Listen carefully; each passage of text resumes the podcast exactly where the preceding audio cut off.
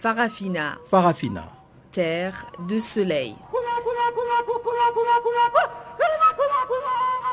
Farafina. Farafina. Un magazine d'infos africaine. Présentation Chanceline Lourarquois.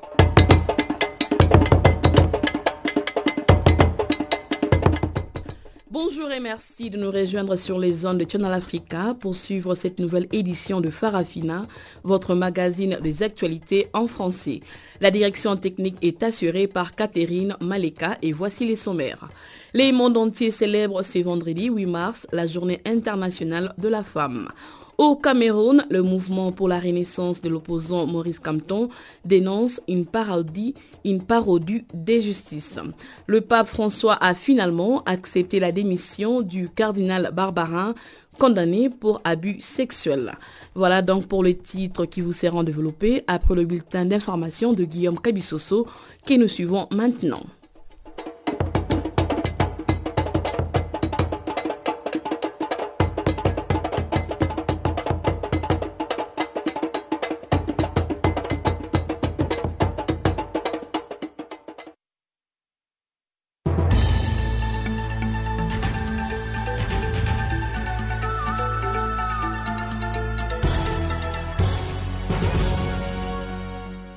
Merci Chanceline Louraquois, auditeur de Canal Afrique. Bonjour à tous. Des nouvelles manifestations contre un cinquième mandat du président algérien Abdelaziz Bouteflika ont eu lieu ce vendredi à Alger malgré la mise en garde sur les risques de chaos lancés par le chef de l'État qui semble déterminé à ne pas céder. Les manifestations coïncident avec la célébration du 8 mars, journée internationale des femmes, et nombre d'entre elles de tout âge ont été parmi les manifestants lors de précédentes manifestations, à l'exception de quelques heures localisées en fin de rassemblement entre petits groupes de casseurs et policiers, les cortèges ont été pacifiques et se sont déroulés sans incident. Jeudi dernier, le président algérien, hospitalisé en Suisse depuis plus de dix jours et dont le retour en Algérie n'a toujours pas été annoncé, a dans un message à l'occasion du 8 mars agité le spectre du chaos et dénoncé, sans les nommer, les ennemis insidieux et ceux qui conspirent contre l'Algérie. Au Comores, Azali Assoumani, président sortant et candidat à la présidentielle, déclare avoir échappé à un attentat. Les faits se sont déroulés jeudi d'après les proches du président. En route pour Sima sur l'île d'Anjouan, un engin a explosé sur une montagne proche. Cela a provoqué un glissement des terrains qui a bloqué une partie du cortège d'après un communiqué de l'équipe de campagne. La tension est à son comble dans l'archipel depuis le référendum de juillet qui a prolongé la durée du mandat présidentiel et modifié le système de rotation du pouvoir entre ces trois principales îles tous les dix ans au lieu de cinq. Une avocate camerounaise réputée Michel Ndoki, proche de l'opposant Maurice Kamto, a été inculpée jeudi pour rébellion, insurrection et hostilité contre la patrie et transférée à la prison principale de Yaoundé. Tous avaient été arrêtés à la suite d'une manifestation pacifique organisée dans plusieurs villes du Cameroun le 26 janvier dernier. Lors de ces manifestations, Michel Ndoki avait été blessé. Le parti des Kamto, le mouvement pour la renaissance du Cameroun, avait affirmé que la police avait tiré à balles réelles sur les manifestants, ce que Yaoundé avait démenti. L'avocate, également cadre du MRC, s'était fait remarquer mi-octobre en plaidant devant le Conseil constitutionnel pour dénoncer des fraudes massives et systématiques dont les camps des Camto s'estiment victimes et ayant abouti à la victoire de Paul Biya à l'élection présidentielle. Jeudi, une demande de libération immédiate déposée par les avocats de Maurice Camto a été rejetée par la justice camerounaise. Les autorités mozambicaines ont affirmé qu'un journaliste détenu depuis deux mois dans le nord du pays est en bonne santé. Dans un communiqué mardi, Amnesty International avait assuré avoir reçu des informations fiables selon lesquelles Ahmad Aboubakar souffrait des problèmes de santé, notamment de maux de tête constants et de diarrhée. Amnesty avait jugé que les journalistes se trouvaient dans un état critique, ajoutant qu'ils s'étaient plaints d'être privés de nourriture. Mercredi, les autorités mozambicaines ont autorisé des journalistes à lui rendre visite, mais ont interdit de l'interroger et de prendre des photos de lui. Ahmad Aboubakar, qui travaille pour une radio locale, a été interpellé le 5 janvier dernier par la police alors qu'il interrogeait les habitants d'un village attaqué par des islamistes. Il est détenu pour espionnage dans le centre pénitentiaire de Miezé, dans le nord du pays. Enfin, le Niger a mis en garde un millier de demandeurs d'asile soudanais d'un camp onusien d'Agadez qui manifestent régulièrement pour exiger l'accélération de leur dossier de demande des statuts des réfugiés. Ces demandeurs d'asile avaient encore manifesté en début de semaine sur les camps en insultant les personnels local. Cela après avoir jeté des pierres sur une équipe du Haut Commissariat de l'ONU aux réfugiés. Quelques 1400 Soudanais ayant fui depuis 2017 l'insécurité et l'esclavage en Libye ont été installés dans un camp de l'ONU dans la ville d'Agadez. Mi-décembre, ils avaient manifesté pendant plusieurs jours devant le HCR à Niamey pour exiger une accélération de leur installation dans ces pays d'accueil, notamment en Europe. Des centaines de réfugiés, en particulier éthiopiens et érythréens vivant à Niamey, ont pu être réinstallés en France, en Suisse, aux Pays-Bas, en Suède et en Finlande, et d'autres attendent encore un pays d'accueil. Fin de ce bulletin d'information. Merci de l'avoir suivi.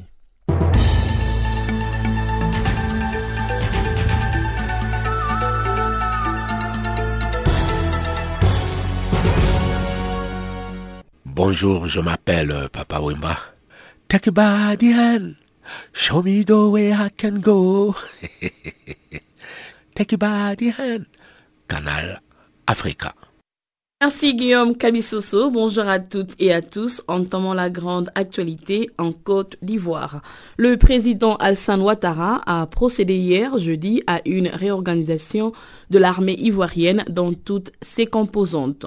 Cette réorganisation est interprétée par l'opposition politique et plusieurs responsables de la société civile comme une volonté d'Alsan Ouattara de mettre l'armée sous coupe réglée. Reportage, c'est Marius Kwasi, notre correspondant à Abidjan.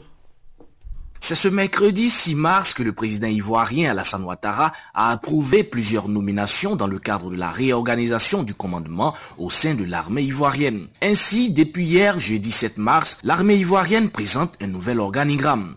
On y compte plusieurs départs et des entrées, un véritable chamboulement de la tête du haut commandement de la Grande Muette. Écoutons à propos le général de division Kone Mambi, directeur général de l'administration et des finances au ministère de la Défense, donnant ici lecture du communiqué du nouvel organigramme de l'armée ivoirienne.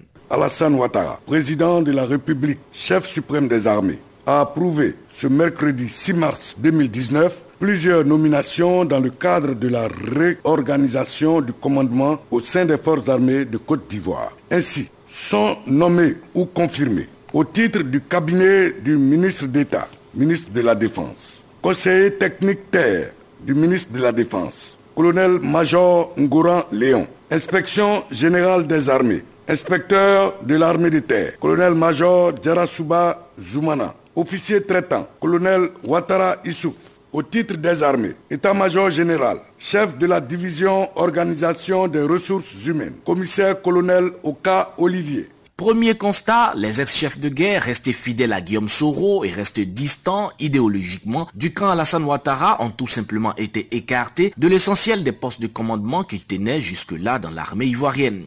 Plusieurs autres soldats pro-Soro ont tout simplement été affectés à d'autres postes beaucoup moins importants que ceux qu'ils tenaient ou ont tout simplement été démis ou confinés à de nouveaux postes sans véritable pouvoir de commandement. Il y a en ce moment des grincements de dents dans le camp des affidés de Soro qui accusent le camp Ouattara d'ingratitude et qui brandissent l'argument selon lequel si Ouattara prétend avoir gagné par les urnes les élections présidentielles de 2010, c'est bien grâce aux armes des combattants de l'ex-rébellion des forces nouvelles de Guillaume Soro qu'il a pu combattre l'armée de Gbagbo et donc accéder au pouvoir. Selon ces derniers, Alassane Ouattara ne serait jamais parvenu au pouvoir sans le soutien donc de son ex-allié Guillaume Soro et de ses compagnons des forces nouvelles qui ont pesé lourd dans le rééquilibrage du rapport de force politique dans le pays. Il s'insurge par ailleurs contre la manière inélégante avec laquelle certains de ses combattants pro-Soro viennent d'être mis sur la touche. Autre chose, il y a seulement deux semaines, la création par Ouattara d'une unité spéciale de l'armée rattachée directement à la présidence de la République et mise sous l'autorité directe de son frère cadet, Biraima Ouattara, par ailleurs ministre en charge des affaires présidentielles, soulève beaucoup de réactions. C'est une grande première dans l'histoire politique et militaire ivoirienne qu'une unité d'élite de l'armée soit créée et qu'elle n'ait fait l'objet d'aucune communication gouvernementale, mais aussi et surtout qu'elle soit placée non pas sous l'autorité d'un chef militaire et encore moins du ministre de la Défense ou de la Sécurité de son gouvernement, mais sous l'autorité d'un civil et d'un membre de la famille biologique du président. Pour de nombreux observateurs avisés de la scène politique ivoirienne, ce sont là bien des manœuvres qui pourraient être interprétées comme des signes qui montrent qu'Alassane Ouattara n'a plus véritablement confiance en l'armée, qu'il craint un renversement de son régime par des forces armées ou encore qu'il se bunkérise pour prévenir un tel renversement. Bref, des manœuvres jugées défavorables pour la réconciliation, la cohésion sociale et l'union nationale. Cette réorganisation de l'armée intervient, il faut le rappeler, dans un contexte sociopolitique clair-obscur, où la démission de Guillaume Soro de la tête du Parlement ivoirien continue de faire des vagues et où l'élection du nouveau président de cette institution est fortement contestée par l'opposition politique qui a d'ailleurs boycotté cette élection en s'abstenant d'y participer. Plusieurs associations de la société civile ont tiré la sonnette d'alarme et interpellé le gouvernement sur la nécessité d'ouvrir un dialogue franc avec les composantes de la société ivoirienne pour un apaisement du climat social. Mais depuis, cette doléance est restée lettre morte. Depuis Abidjan, c'est les Kwasi pour Canal Afrique. Au Cameroun, le mouvement pour la renaissance de l'opposant Maurice Campton a dénoncé ce vendredi une parodie de justice. Le secrétaire général adjoint Noah Roger Justin s'est ainsi exprimé en réaction au, rejet de la demande de la libération immédiate de son leader et de ses co-accusés. Il est interrogé par Barthélemy Nguessa. Je pense que ce qui se passe aujourd'hui doit interpeller tous les Camerounais il s'agit de liberté publique. Plus que la, plus que le MSC, il s'agit des libertés fondamentales des Camerounais. Et cela concerne pas seulement le mouvement de Cameroun, pas Maurice Camto, pas nos militants, mais tous les Camerounais. Il s'agit de notre liberté à tous. Et nous devons nous battre au nom de ces libertés-là. Pour revenir au rejet de la demande de libération de M. Camto, le tribunal de Yaoundé a donné quelle raison? Aucune raison. Jamais lorsqu'il euh, euh, pose une décision comme celle-là, il n'y a pas un dispositif juridique pour soutenir, parce qu'il y en a, n'ont pas les moyens, ils n'ont pas d'argument. C'est curieux. La, la, justice dans, cette affaire semble vraiment instrumentalisée. Elle ne fait ce qu'on lui demande de faire. C'est un peu le sentiment que nous avons. Et même s'il est vrai que ça ne commence avec nous. Vous vous rappelez l'affaire à, à, ils sont passés par la même procédure. D'abord, ça a été toujours rejeté alors que tous, ces gens-là n'ont jamais été arrêtés dans des conditions conformes aux lois de la République. Parce que c'est de cela qu'il s'agit. Quand quelqu'un est arrêté sur la base d'un mandat de perquisition dans un domicile privé, dans la nuit, est-ce que cela est conforme à nos lois? Est-ce que cela est conforme au code de procédure pénale de ce pays? Je dis non. Est-ce que le maintien en prison de votre leader va accroître le malaise politique au Cameroun? Évidemment, évidemment. Je dis oui, puisque c'est euh, c'est dans un ensemble de procédures. Ce n'est qu'une partie de, ces procédures-là. Euh, vous savez que nous sommes encore au tribunal euh, militaire. Ça, c'était une procédure de demande de, liberté provisoire suite à l'illégalité même des arrestations. Maintenant que le, la, justice, comme on, s'y attendait d'ailleurs, a rejeté ces, demandes-là parce que les juges ont refusé d'entrer dans l'histoire, d'agir selon leur conscience ont préféré protéger leur position au lieu de dire le droit. Nous apprenons de plus en plus, euh, les, Camerounais se rendent compte que ça ne va pas. Tout le monde en parle, même au sein, n'est-ce pas, du, régime. Il y a des gens qui se lèvent pour dire ce n'est pas bon pour le pays ce qui se passe. Ce n'est pas bon de maintenir Maurice Kamto en prison. Ce n'est pas bon de maintenir les militants du mouvement pour la Cameroun en prison. Quelles sont les résolutions immédiates de votre parti et votre prochain plan d'action en rapport à la décision du tribunal de maintenir euh, M. Maurice Kamto en prison? Bien, les prochaines étapes seront annoncées par euh, l'équipe euh, euh, d'avocats. nous ne pouvons pas vous dire exactement ce qu'ils vont faire. ce sont les spécialistes du droit et ils, savent exactement ce qu'ils font. Je pense qu'il leur revient de prendre l'initiative sur la prochaine étape. On sait que tout juste avant le procès de ce jeudi, l'Union européenne et les États-Unis d'Amérique avaient, demandé la libération de M. Kamto et de ses militants. Pensez-vous que la communauté internationale va accentuer sa pression sur le régime camerounais? Euh, Nous avons besoin, n'est-ce pas, de cette communauté internationale pour régler les problèmes très importants du Cameroun, les problèmes de la démocratie, les problèmes des droits de l'homme, les problèmes de la guerre patriotique dans les régions du nord et sud-ouest. Nous pensons qu'il est temps de demander de, de, mettre en œuvre des mesures qui vont obliger le gouvernement illégitime du Cameroun à faire tout pour que euh, les hommes politiques, les partis politiques puissent exercer librement leurs activités au Cameroun conformément à nos lois.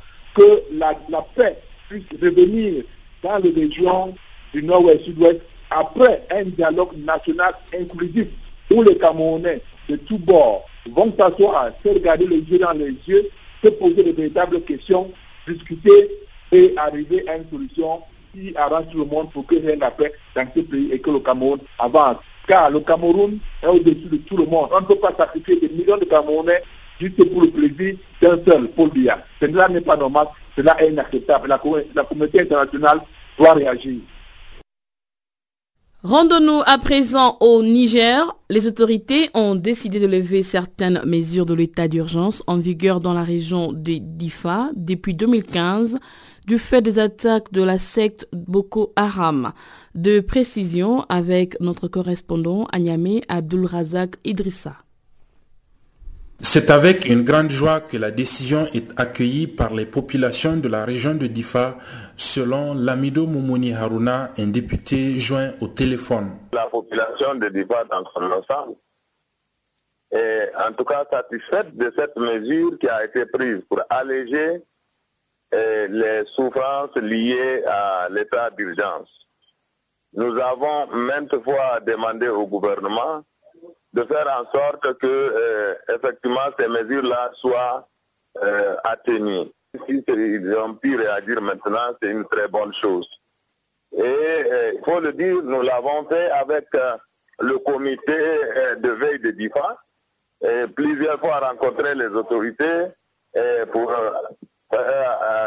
dire de vive voix en tout cas les sollicitations des populations. Même réaction des organisations de la société civile qui ont de tout temps décrié ces mesures restrictives qui constituent selon elles des violations des droits économiques des populations de la région.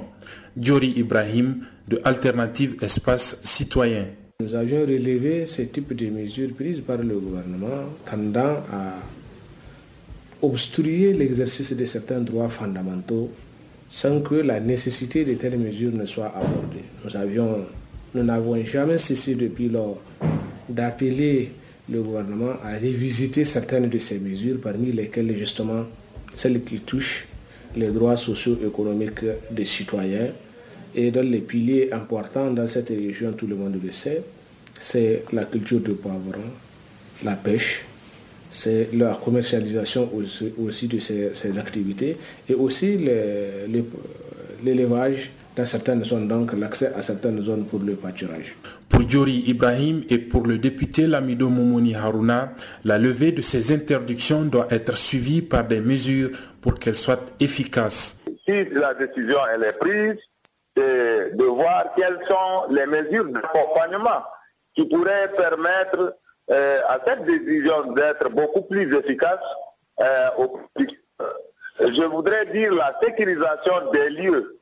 Euh, si aujourd'hui on doit pêcher, il faut aller dans le lit du lac, il faut aller autour de la Kovadougou, et on sait que ces zones-là sont infestées par les éléments de Boko Haram. Et donc, si on ne prend garde, on a libéralisé effectivement la pêche et la, la culture du poivron, mais il ne faudrait pas que ça profite à l'ennemi. Donc, il faut prendre des dispositions pour sécuriser ces zones et mieux les occuper, les, îles du lac, faire en sorte qu'elles soient occupées par nos forces de défense et de sécurité. Ces mesures gagneront à être très utiles lorsqu'on permettrait à des milliers là qui ont été chassés de chez eux de pouvoir regagner leur île pour pouvoir pratiquer. Parce que ça peut être une mesure partielle malgré tout. Si l'autorisation est d'aller pêcher, d'aller euh, faire la commercialisation de poissons, n'est-ce pas? Et que la mesure de 5 mai n'a pas été suspendue. Celle qui a consisté à expulser les gens des îles, à interdire l'accès à ces zones-là. Et donc, de facto, c'est une mesure partielle. Cela ne pourrait pas. Donc, il faut lever cette mesure-là.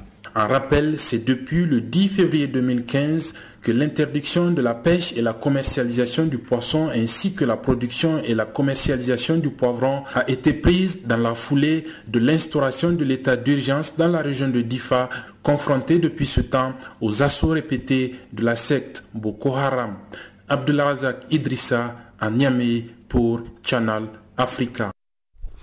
Le cardinal Philippe Barbarin a remis jeudi sa démission au pape François après sa condamnation pour non-dénonciation d'abus sexuels. Je vous propose de suivre la réaction du pasteur Francis Kadima de l'église Yahweh Shama à Kinshasa je pense à mon avis, les sacerdotes exigent euh, une certaine probité morale et ça parle de missionnaires, je pense que c'est quelque chose de naturel et de normal. Pour la simple raison que le ministère dépend plus du témoignage plutôt que des, capacités. Lorsque nous regardons le critérium que l'apôtre Paul donne dans le livre de Timothée, il parle plus des comportements plutôt que des capacités. Donc nous pensons que le fait de servir Dieu est assis plus sur euh, les caractères plutôt que sur les compétences. Donc le fait de démissionner parce qu'il s'est activité des actes de violence sexuelle, je pense à mon avis c'est normal pour préserver un peu l'intégrité de l'Église, c'est normal et c'est naturel qu'il puisse déposer sa démission. C'est normal ce qu'il a fait c'est tout à fait honnête de sa part parce que continuer à servir, ça devient comme si vous servez Dieu par défi. Et là, ça n'aura pas de sens. Du fait qu'il est senti coupable et qu'il a préféré démissionner, je pense que c'est naturel euh, que l'Église continue à prier pour lui. Mais pourquoi cette affaire agite-t-elle l'Église? C'est normal qu'il y ait agitation, qu'il y ait un peu dérangement dans le sens que c'est quelque chose qui va à la contre et toile de fond et ce que l'Église doit faire, c'est-à-dire la loi, la parole de Dieu, comme principe moral. Donc, euh, lorsqu'il se pose un problème de moralité, il est manifestement clair et normal que ça changer et continuer à porter la nature, ce sera quelque chose de contraire. Donc, euh, c'est normal et c'est naturel. Lorsque nous rentrons même dans l'Ancien Nous nous rendons compte que Dieu a donné la loi morale, il a donné la loi civile, il a donné la loi rituelle. La loi morale, c'est tout ce qui concerne le code de conduite de l'homme. Et la loi rituelle, tout ce qui définissait le culte, comment adorer Dieu, comment prier, tout ça. Donc lorsque nous parlons par exemple de la loi morale, que nous appelons communément souvent les dix commandements, nous nous rendons compte qu'il y a plus euh, à l'intérieur des principes qui poussent l'homme à se comporter conformément à la pensée de Dieu, parce que la loi en soi, c'est la révélation de la pensée de Dieu. Donc ce qui se passe dans l'Église, ça doit déranger, parce que l'Église n'est pas censée se comporter comme ça. Donc c'est naturel et c'est normal que ce soit un dérangement et que l'on cherche de voir des moyens pour résoudre et arranger la chose. N'est-ce pas une affaire personnelle? Pourquoi voir toute la communauté de l'Église catholique s'impliquer? Dans l'église, lorsqu'il y a un mal dans un coin, ça nous touche tout le monde. On ne peut pas dire tel a fait telle chose et moi, ça ne me concerne pas. Non. Dit on ne donne pas les choses sans ce chien, il ne fait le poisson, de faire qu'elle a pu l'avoir foulé, qui tourne et qui ne te dévore. Ce qui touche ton père te touche directement, même si ce n'est pas toi qui as commis l'acte. Voilà le principe. J'estime que dans l'église, on ne peut pas parler de la l'affaire personnelle. Les cardinals qui se sentis impliqués dans les problèmes de pédophilie, dans les problèmes des abus sexuels, ils représentent tous les sacerdotes. Ils nous représentent on ne peut pas dire que c'est lui et ce n'est pas nous. Non. Quand lui se comporte de la sorte, il sait qu'il a blessé tout le monde, il a touché euh, les témoignages de tout le monde. Il est normal que ça dérange l'Église et qu'il est naturel. Donc vous êtes d'accord avec le pape que Barbarin doit assumer les conséquences de ses actes? Il est normal et naturel pour protéger les témoignages de l'Église. Il a agi en responsable et démissionné et de se retirer pour la simple raison qu'il montre aux yeux du monde que c'est une erreur commise, mais du moins, il ne valide pas ce comportement. Donc c'est naturel, c'est normal qu'il puisse se comporter de la sorte. Les Bissau-Guinéens vont se rendre aux urnes dimanche 10 mars prochain pour élire leurs 101 députés lors des élections législatives un scrutin destiné à sortir de plus de trois ans de crise entre le président José Mario Vaz et le parti majoritaire, le PAIJC. C'est un compte rendu de Guillaume Cabissoso. La campagne des trois semaines qui s'achève ce vendredi, observée avec inquiétude par la communauté internationale, s'est déroulée dans un climat de méfiance, en particulier autour de la révision des listes électorales, sur fond des grèves des enseignants, mais aussi des journalistes ou des pêcheurs. Quelques 760 000 inscrits seront appelés aux urnes pour un scrutin à la proportionnelle à un tour, avec pour la première fois un minimum de 36% des femmes candidates, dont les premiers résultats sont attendus 48 heures plus tard, ce vote va peser dans le rapport de force entre le Parti africain pour l'indépendance de la Guinée et du Cap-Vert, qui détient 42 députés à l'Assemblée nationale, le MADEM G15, constitué des 15 fondeurs de l'ex-parti unique, et le Parti du Renouveau Social, PRS, avec 41 députés, confrontés à 18 autres formations. La crise en Guinée-Bissau a éclaté en août 2015 lorsque le président Vaz a limogé son premier ministre Domingo Simeos Pereira, chef du PAJC auquel Vaz appartient également, qui domine la vie politique depuis l'indépendance en 1974. Ces tensions inquiètent d'autant plus la communauté internationale que l'élection du président Vaz avait marqué un retour progressif à l'ordre constitutionnel dans ce pays jusqu'alors en proie à une instabilité chronique avec en 45 ans 4 putsch réussis et 16 tentatives de coups d'État qui a favorisé l'implantation des narcotrafiquants bénéficiant de la protection des hauts responsables militaires. Après plus de deux ans de blocage des institutions, notamment du Parlement, un accord conclu le 14 avril 2018 à Lomé sous l'égide de la Communauté économique des États d'Afrique de l'Ouest a finalement abouti à la désignation d'un Premier ministre de consensus, Aristide Gomez. Gomez, qui s'est vu confier pour tâche principale de conduire les pays aux législatives, initialement fixées au 18 novembre, mais reportées au 10 mars en raison des problèmes politiques et techniques, notamment dans l'enregistrement des électeurs au cours d'un processus émaillé d'irrégularités selon plusieurs partis politiques. Dans ces régimes parlementaires, le Premier ministre bissau-guinéen sera issu du parti victorieux, ce qui pourrait conduire en cas de succès du PAJC à un nouveau face-à-face entre Pereira et Vaz alors qu'une élection présidentielle doit également se tenir d'ici la fin du premier semestre. Si le processus électoral dans ces pays se déroule de manière satisfaisante du point de vue de l'ONU, elle pourrait lever les sanctions internationales imposées à la suite du dernier coup d'État en 2012. Guillaume Cabissoso pour Canal Afrique. Entrons à présent dans la deuxième partie de ces magazines des actualités avec le bulletin économique de Barthélemy Nguessa.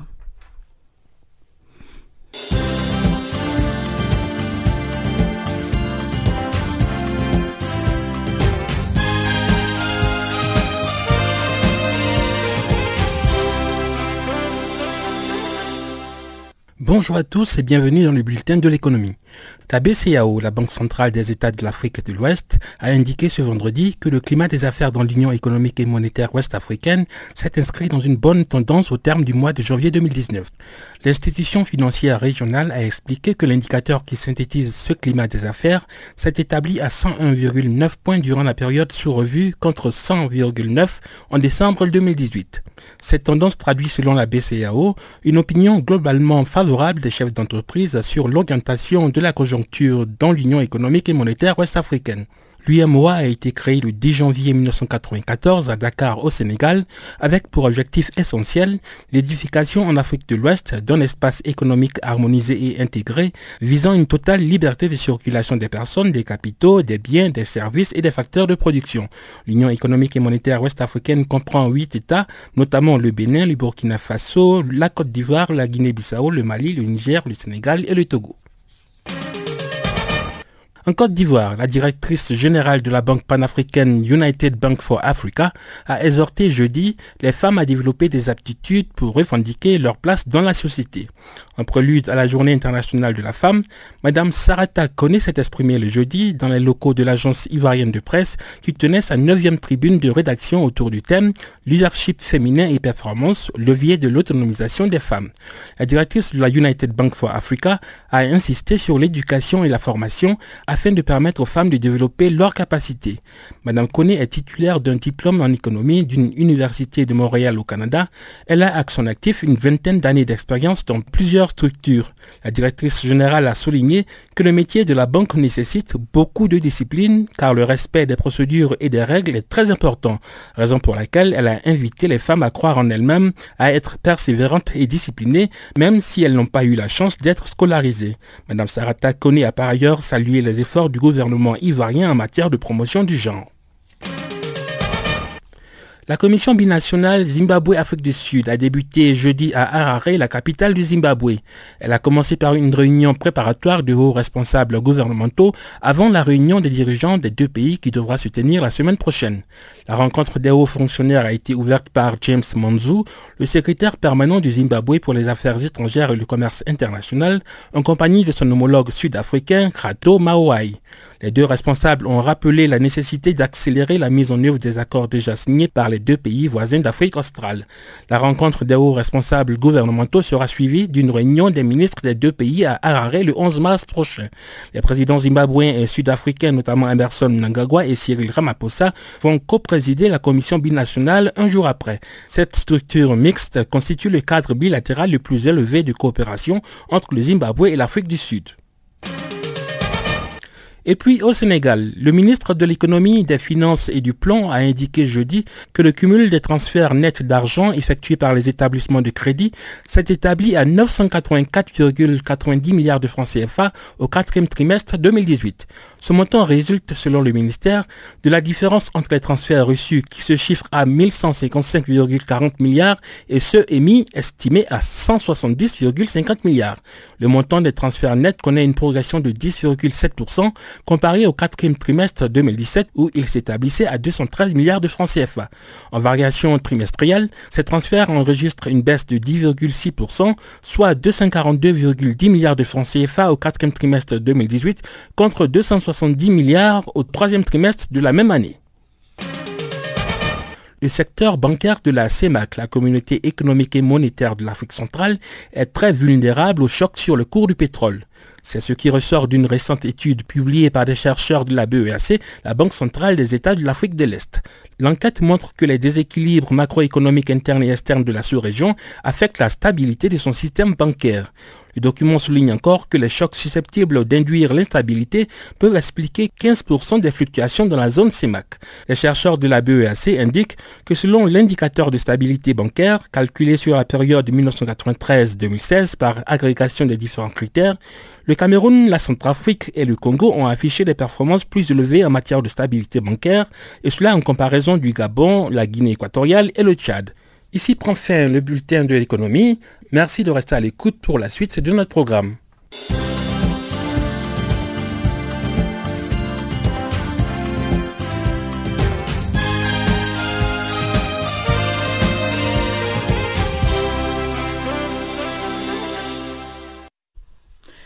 Le groupe Alliance Africain a annoncé le 6 mars dernier l'ouverture d'un hub stratégique à Abidjan en Côte d'Ivoire. Le nouveau pôle opérationnel dans la capitale économique ivoirienne va servir de base aux activités des souscriptions et de développement commercial, d'informatique et des communications. Madame Delphine Traoré Maïdou, la directrice du hub d'Abidjan, répond aux questions de Barthélemy Nguessan pour vous présenter Alliance Afrique, c'est important aussi de vous présenter le groupe Alliance, euh, qui est présent dans plus de 80 pays. C'est l'une des plus grandes compagnies d'assurance au monde, euh, avec un revenu de 130 milliards d'euros. En Afrique, on est présent depuis plus de 100 ans. Euh, on représente environ 600 millions d'euros sur le continent africain. Et à Abidjan, en Côte d'Ivoire, on est présent depuis 43 ans. depuis le début de cette année, on a décidé de placer le hub stratégique opérationnel sur euh, la Côte d'Ivoire et en particulier à Abidjan. Et le rôle de ce hub, ça sera principalement de supporter les autres pays où on est présent en Afrique. On est présent dans 17 pays. Donc, c'est supporté dans le pôle euh, informatique, communication, marketing souscription et aussi tout ce qui est conformité. Qu'est-ce qu'un hub stratégique et quels sont ses objectifs et comment il va fonctionner pratiquement? Le hub stratégique, si on, le met un peu au, niveau de nos clients, pour que nos clients comprennent un peu pourquoi on a un hub stratégique, c'est de nous rapprocher beaucoup plus de la clientèle africaine, de comprendre les produits euh, qu'on peut leur vendre, de, s'assurer aussi qu'on peut vendre des produits simples, euh, parce que l'assurance est quand même un, domaine qui est difficile à comprendre. Donc en se rapprochant de nos, clients, en étant un peu plus central sur le continent africain, c'est de créer des produits euh, qui sont compréhensibles et faciles à, acheter, mais aussi euh, apporter le service à la clientèle. Comment la sous-région ouest africaine va bénéficier de l'implantation du pôle opérationnel d'Abidjan? Est-ce que ce pôle stratégique va participer à la création d'emplois ou des offres de services particuliers? Oui, ça a déjà commencé à la création d'emplois. Euh, en l'espace de quelques mois, on a déjà 50 personnes qui sont basées sur, le, sur Abidjan. L'investissement financier aussi pour ce pôle euh, stratégique, surtout en informatique, sera d'environ 40 millions d'euros dans les 3-4 prochaines années. Euh, on a 50 personnes en ce moment, comme je le disais, mais le plan, c'est de continuer à embaucher en Côte d'Ivoire, mais aussi sous la, dans la sous-région, et s'assurer aussi qu'on amène les, les, bonnes pratiques du monde entier en Afrique. Donc, on a des collaborateurs qui viennent de l'Europe, de l'Asie, Hein, pour nous supporter ici à Abidjan. Le pôle de compétences d'Abidjan a déjà commencé ses activités? On a fait l'ouverture officielle hier avec nos partenaires, nos clients, ah, mais elle a commencé il y a déjà euh, quelques mois. Vous avez d'autres pôles stratégiques, notamment à Casablanca et à Nairobi. En termes de bilan, quels sont quelques exemples de succès enregistrés par ce hub en Afrique du Nord et de l'Est? En Afrique du Nord, en particulier, on a le hub financier. Ah, donc, on a l'équipe d'actuariat là-bas.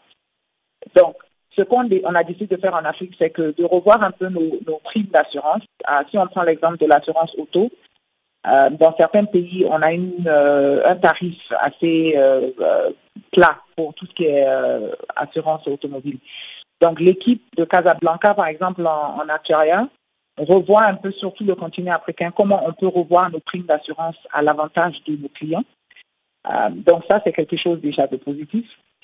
Quand il s'agit du, club, du, euh, hub de Nairobi, on a l'équipe de ressources humaines qui est basée là-bas et qui est aussi chargée de recruter nos talents sur tout le continent africain. Donc le pôle d'Abidjan a été euh, supporté aussi par le pôle de, Nairobi pour le recrutement de nos talents ici à Abidjan. Les mondes entiers célèbrent ce vendredi 8 mars la journée internationale de la femme. Penser équitablement, bâtir intelligemment et innover pour les changements, tel est le thème de cette année. PPC Oboligende, présidente de l'ONG Malachi, coordonnatrice du, des Gabon Groupe 1325, Femmes, Paix et Sécurité, a réagi sur nos antennes, invite les femmes à revendiquer leurs droits. On l'écoute. Euh, je crois que ce thème euh, s'inscrit un, peu dans euh, le bilan des stratégies hein, pour voir euh, tout ce qui a été fait jusqu'à présent et voir qu'il y a des pans hein, qui n'ont pas été pris en compte, hein, où les femmes ne sont pas très présentes ou moins intéressées et que c'est une façon de, de, faire un bilan et d'envisager des nouvelles stratégies qui seront beaucoup plus intégratives. C'est-à-dire qu'il faut une vision globale de la question des droits des femmes et non pas euh, confiner le problème euh, dans certains aspects et laisser d'autres domaines. Donc vraiment, c'est cette euh, démarche intégrale et pour moi, innovation au-delà de la technologie, c'est vraiment d'envisager des solutions innovantes pour véritablement faire avancer la cause de la femme. Selon le thème de cette année, il s'agit de pensées équitables. Pour obtenir l'égalité entre les femmes, est-ce qu'il faut vraiment des innovations sociales? Bien sûr, c'est pourquoi on a dit euh, il faut renouveler euh, les mentalités, l'innovation sociale, effectivement, puisqu'on se rend compte qu'il y a eu des constructions qui sont là, qui ont en partie hein, fait en sorte que euh, les femmes ne s'intéressent pas à, parfois certaines choses, à, certains aspects, notamment les aspects politiques. alors qu'il faut être là où on décide. En fait, la femme doit être dans tous les pans, là où on décide, là où on élabore les politiques publiques, là où on les met en œuvre, là où il y a des opportunités. Donc, vraiment, euh, euh, je crois que les pouvoirs publics ont un rôle, mais il y a aussi cet engagement. Hein, l'innovation sociale passera par la femme elle-même qui aura conscience hein, des droits qu'elle a et qu'elle puisse, à l'échelle euh, d'abord individuelle, à l'échelle familiale et à l'échelle de, la société, de pouvoir se positionner. Il faut vraiment se positionner. Euh, vous êtes présidente de l'ONG Malachi. Quel conseil donneriez-vous aux femmes qui vous écoutent euh, en ces moments Déjà dire que la femme est la créatrice, on peut dire, de la vie parce qu'elle porte la vie en elle et qu'elle a l'obligation de se battre pour euh, que cette vie euh, puisse euh, s'inscrire dans la durée. J'ai mis au monde des enfants, j'ai l'obligation de pouvoir leur apporter le bien-être nécessaire et ça commence par mon bien-être. Donc que la femme prenne conscience non seulement de la place stratégique qu'elle occupe, de s'informer et de saisir toutes les opportunités. Aujourd'hui, on parle de l'entrepreneuriat et nous nous rendons compte qu'il y a des femmes qui sont pétries de talent, mais qui n'ont pas toujours le courage d'entreprendre. Qu'elles osent vraiment entreprendre, qu'elles n'aient pas peur, qu'elles se, se rendent compte que c'est un être humain à part entière et surtout qu'elle a des droits, que ce soit sur le plan international depuis la CEDEF, hein, où on a parlé de l'élimination des discriminations à l'égard des femmes, euh, Maputo, et nous au Gabon, nous avons euh, l'opportunité d'avoir euh, avec nous dans ce combat le chef de l'État qui a, à, travers son action, nous avons pu avoir un plan d'action de, de l'autonomisation des femmes, notamment en matière de droit, en matière de développement humain et en matière économique. Donc c'est à nous les femmes d'abord de prendre conscience que nous avons des droits acquis et que nous devons nous battre Hein, pour pouvoir euh,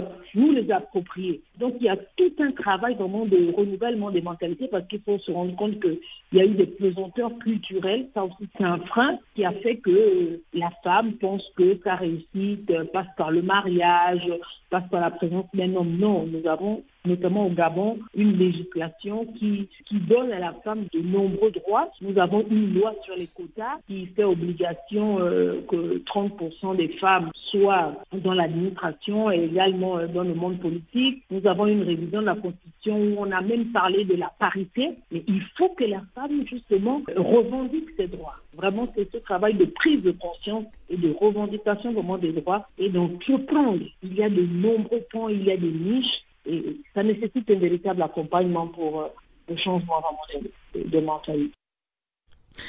Au Tchad, toujours dans le cadre de la célébration de la Journée internationale de la femme, l'Association pour la défense des droits des consommateurs interpelle les femmes sur l'utilisation des produits cosmétiques décapants qui nuisent à la santé dermatologique. Écoutons Daoud Eljad Adam, président de cette association, au micro de Guillaume Kabissoso le phénomène de euh, dépigmentation qui à l'origine euh, semble être une action isolée. Et, ces dernières années, nous avons constaté que ça prend beaucoup d'ampleur, tant euh, au niveau des élites, au niveau donc euh, de toutes les couches sociales, au niveau dans les zones urbaines, mais également, ce qui est important, c'est que même dans les zones rurales et périurbaines, c'est un phénomène où qui se généralise et cela ne met personne parce que on pense c'est comme si c'était une activité normale, alors qu'on sait que les conséquences sanitaires et, même les conséquences sur le plan économique, parce que ça absorbe des budgets, une part importante des budgets de ces femmes qui utilisent euh, ces produits. Donc, pour nous, c'est quand même un problème très préoccupant et dont on n'en parle pas. C'est comme un sujet tabou, ni du point de vue des autorités, ni du point de vue surtout des autorités sanitaires qui ont la charge de la santé de la femme et de la santé de la reproduction, n'en parle, ni du point de vue des associations féminines euh, aussi. Et nous pensons qu'il est temps, à l'occasion de cette journée commémorative, quand, où c'est une opportunité de, de débattre des grands défis qui rencontrent la promotion de la femme et donc euh, mettre ces points au centre des débats afin d'engager une véritable réflexion de tous les partis prenants pour qu'ensemble nous puissions, un, euh, mieux sensibiliser les concernés sur les méfaits et les dangers que représente euh, cette situation, et surtout en s'appuyant sur des évidences, parce que nous avons eu écho au niveau des structures sanitaires, des cas de complications qui ont engendré des morts ou d'autres pathologies. Donc nous pensons que c'est une opportunité de tirer la sonnette d'alarme. Et selon vous, quelles sont les raisons qui peuvent expliquer la montée de ces phénomènes euh, sur place euh, au Tchad? Mais souvent, les, les, rares recherches qui sont effectuées, et quand on voit, c'est que le côté, c'est l'aspect qui, les, lignes de motivation, c'est la séduction. C'est comment faire, faire comment dirais-je, se faire plus belle, avoir les, un terre plus attractif au début. Et, puis donc, euh, c'est ça qui, fait que donc euh, beaucoup de femmes se lancent à cela. Or, une action certes à court terme qui est libre de conséquences, qui malheureusement, euh, elle ne se rend pas compte que ça, ça crée des dégâts importants sur leur santé. Donc, il n'y a pas euh, la pas raison d'après les recherches qui existent, et même dans des pays de la sous-région, c'est vraiment la séduction. Les gens pensent que en mettant ces produits, elles se plus belles et les qu'elles mettent, les visages changent, donc ça attire plus les hommes. Et c'est vous, quelque part, on dit les hommes également sont responsables de cette situation, donc euh, il faut absolument mettre tout le monde sur la table et, vraiment mettre le sujet au débat pour que des solutions soient prises. Votre association a-t-elle eu déjà auparavant lancé des campagnes de sensibilisation pour euh, décourager ceux qui seront tentés par ces phénomènes? Nous ne l'avons pas fait, mais nous sommes fait communiqué euh, était un point de départ. Euh, c'est pourquoi nous avons choisi cette journée pour interpeller. Mais nous envisageons de travailler avec des organisations féminines, avec les professionnels de santé avec lesquels nous avons déjà commencé à travailler pour arrêter de bonnes stratégies, des stratégies adéquates, afin de, relever le niveau de, de plaidoyer et de sensibilisation sur ce point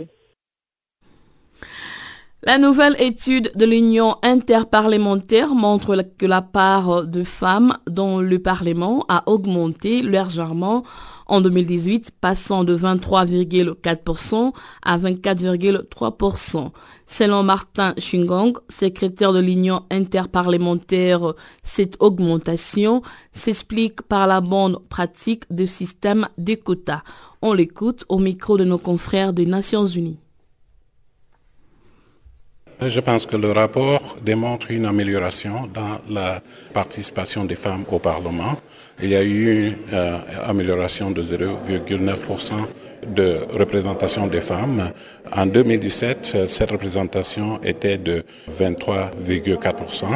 Et cette année, en 2018, la représentation des femmes euh, s'élève à 24,3%. Cela représente une nette amélioration par rapport à 2017 et nous pensons que cela est dû au fait que le message euh, de sensibilisation est bien passé. Nous avons vu la mise en œuvre plus efficace des systèmes de quotas qui permettent donc aux femmes d'accéder à des postes importants au niveau des parlements. En gros, sans les quotas, on ne serait pas arrivé à ce chiffre, à cette augmentation de presque 0,9%. Oui, je pense que les quotas, bien évidemment, sont importants, mais il faut que ces quotas soient efficaces, soient mis en œuvre, soient accompagnés de sanctions ou bien de mesures incitatives pour que les résultats escomptés puissent être atteints. Et c'est ce que nous avons vu en 2018. Et à l'heure où nous parlons, il y a 130 pays à travers le monde qui ont mis en place un système de quotas et cela se traduit par une nette amélioration de la participation des femmes au Parlement. Et nous assistons aussi à une plus grande diversité des femmes dans l'institution parlementaire. Nous assistons à l'émergence des femmes de couleur au sein des parlements, notamment aux États-Unis, des femmes autochtones qui participent de plus en plus euh, aux affaires au Brésil, aux États-Unis et ainsi de suite. Et nous voyons même des gens qui ont des orientations sexuelles peu classiques ou traditionnels qui font leur entrée dans les parlements. Donc cela représente une diversité de participation, mais également une diversité en ce qui concerne les intérêts et les préoccupations qui sont prises en compte dans les travaux parlementaires. Apparemment, on vient de loin si l'on compare les chiffres d'il y a plus de 20 ans. Par exemple, en 95, on était à 11,3% et là, nous sommes à 24,3%. Ça a pratiquement doublé. Ça a pratiquement doublé. En 2008, je pense, nous en étions à 18%, si je me rappelle. Cela veut dire que, donc, effectivement, il y a eu euh, cette euh, croissance de la participation des femmes, mais il faut éviter la complaisance. Il faut toujours euh, travailler, œuvrer tous les jours à l'amélioration de cette participation parce que l'augmentation aujourd'hui cache, je dirais, révers dans certains pays. Je prends le Rwanda par exemple, qui recule de 2% dans la représentation des femmes. Le Rwanda occupe toujours le premier rang des pays euh, où les femmes sont représentées au Parlement, 61%, mais il a reculé de 2%. L'amélioration de, la participation des femmes au Parlement est un travail de longue haleine. Il faut déployer des efforts euh, à chaque instant pour que cette euh, tendance puisse se poursuivre en se renforçant. L'illustration parfaite de cette augmentation dans le monde, c'est le Costa Rica, où la situation a pratiquement augmenté de plus de 12%. Y a-t-il une explication? Est-ce dû au quota ou bien y a-t-il une autre politique qui favorise l'émergence de femmes parlementaires? L'Amérique latine est le continent où euh, le système de quota est le plus répandu. Et euh, récemment, un certain nombre de pays euh, de l'Amérique latine ont même augmenté ce quota de 30% à 50%. Et voilà, nous cédons encore l'antenne à Barthélémy Nguessan pour nous présenter la page des sports.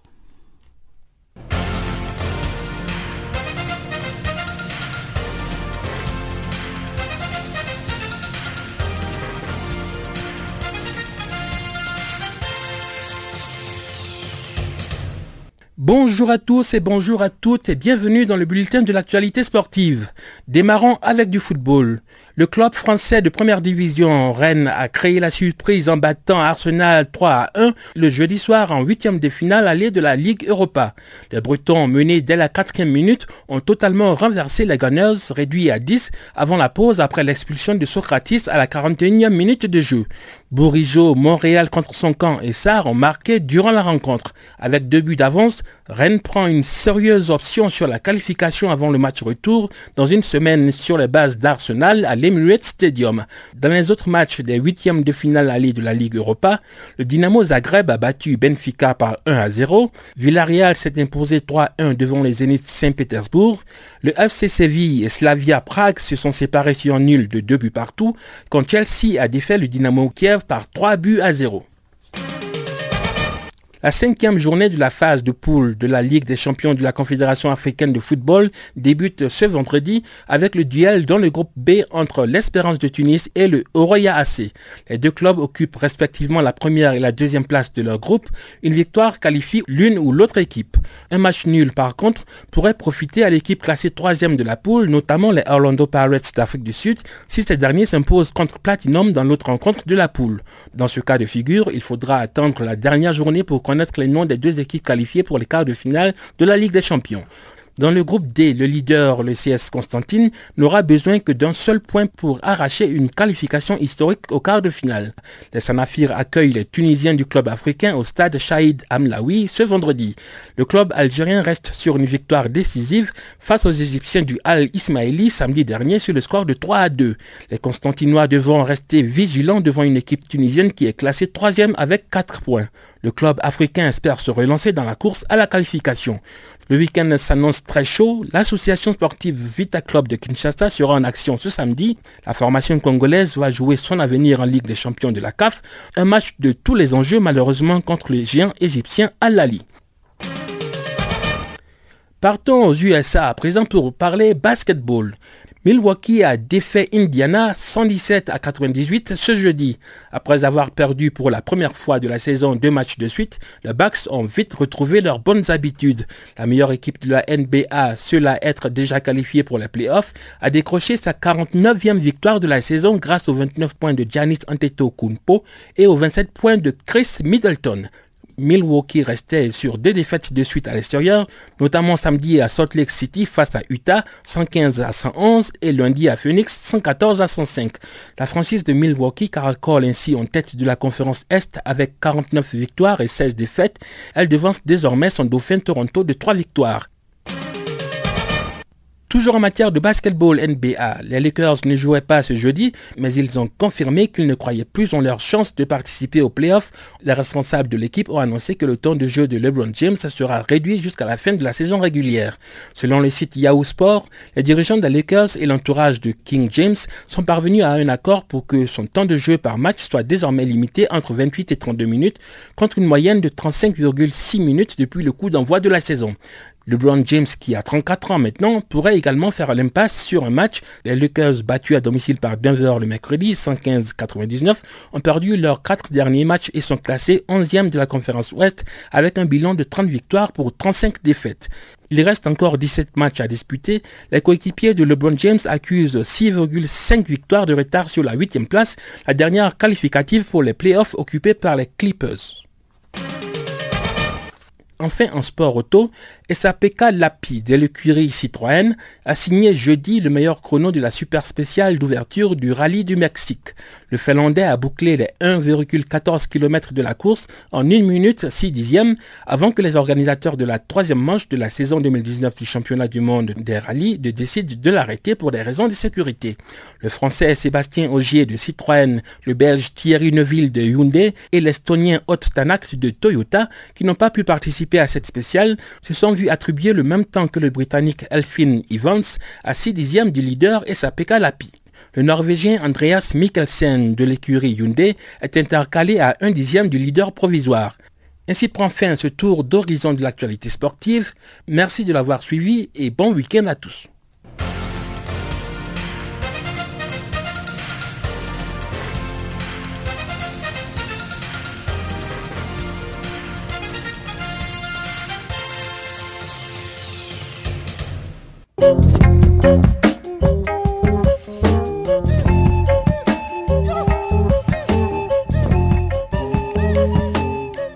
C'est la fin de ce magazine des actualités. Merci pour votre fidélité sur Channel Africa et bon week-end.